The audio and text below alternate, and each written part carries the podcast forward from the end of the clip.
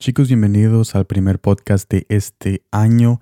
Feliz año nuevo. Espero de que todos estén bendecidos en este día muy especial y maravilloso. Gracias por estar conmigo en este lunes y en este primer mensaje, primer podcast de este año nuevo. En este día estaremos hablando de Jesús de una manera íntima y sencilla para conocerlo de tal manera tal como el Ministerio de Palabras con Sal se ha comprometido en presentar a Jesús de una manera íntima y sencilla y conocerlo siempre de esa manera. En este día estaremos viendo Primera de Reyes capítulo 13 versículo 8, Reina Valero 1960 que me dice de esta manera. Pero el varón de Dios dijo al rey, aunque me dieras la mitad de tu casa, no iría contigo ni comería pan ni bebería agua en este lugar. El hombre de Dios en este pasaje había tenido instrucciones específicas de parte de Jesús a su persona, pero después vemos en los siguientes versículos que este hombre es engañado por otra persona. Primera de Reyes capítulo 13 versículo 18 al 19. Y el otro le dijo, mintiéndole, o sea, el otro personaje, yo también soy profeta como tú, y un ángel me ha hablado por palabra de Jehová, diciendo, tráele contigo a tu casa, para que coma pan y beba agua. Entonces volvió él, volvió con él el personaje primero, o sea, el varón de Dios, el hombre de Dios que vimos en el primer pasaje que nosotros comenzamos este mensaje él volvió con ese, con ese personaje que lo engañó y comió pan en su casa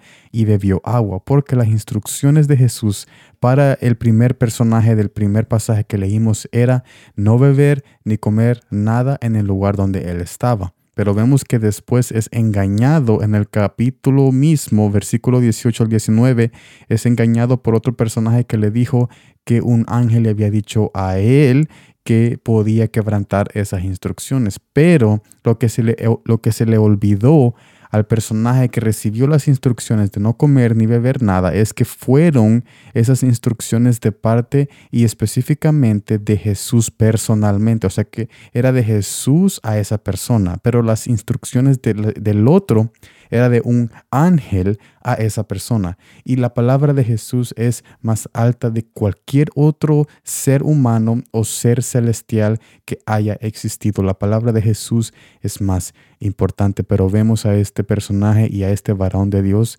quebrantar estas instrucciones. Y esto me lleva al primer punto. Jesús tiene un llamado para ti y solo para ti. ¿Por qué entonces estamos ignorando este llamado y escuchando mejor a lo que otros nos dicen que debemos de hacer? Tú y yo nos llenamos de muchos mensajes que habla de la presencia de Dios, de las conversaciones que nosotros debemos de tener, pero ¿por qué nunca tomamos el tiempo para hacer lo que estamos escuchando?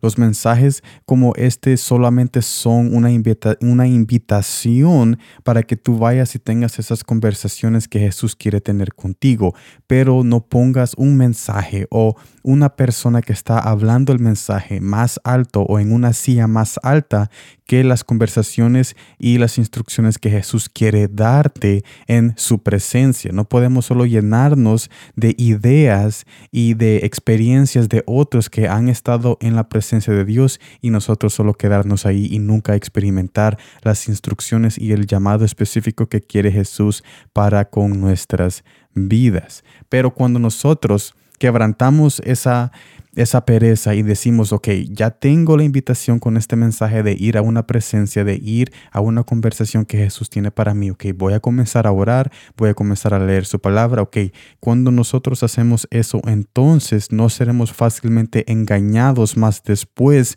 que otra persona nos diga algo diferente de que nosotros hemos ya experimentado personalmente con Jesús. O sea, otra persona no nos, no nos va a poder mover fácilmente nuestras ideas y nuestras conclusiones que nosotros tenemos para nuestra vida personal, porque ahora nosotros personalmente estamos hablando con Jesús y no tenemos un intermedio, porque este mensaje no es un intermedio para la conversación que tú tienes que tener con Jesús.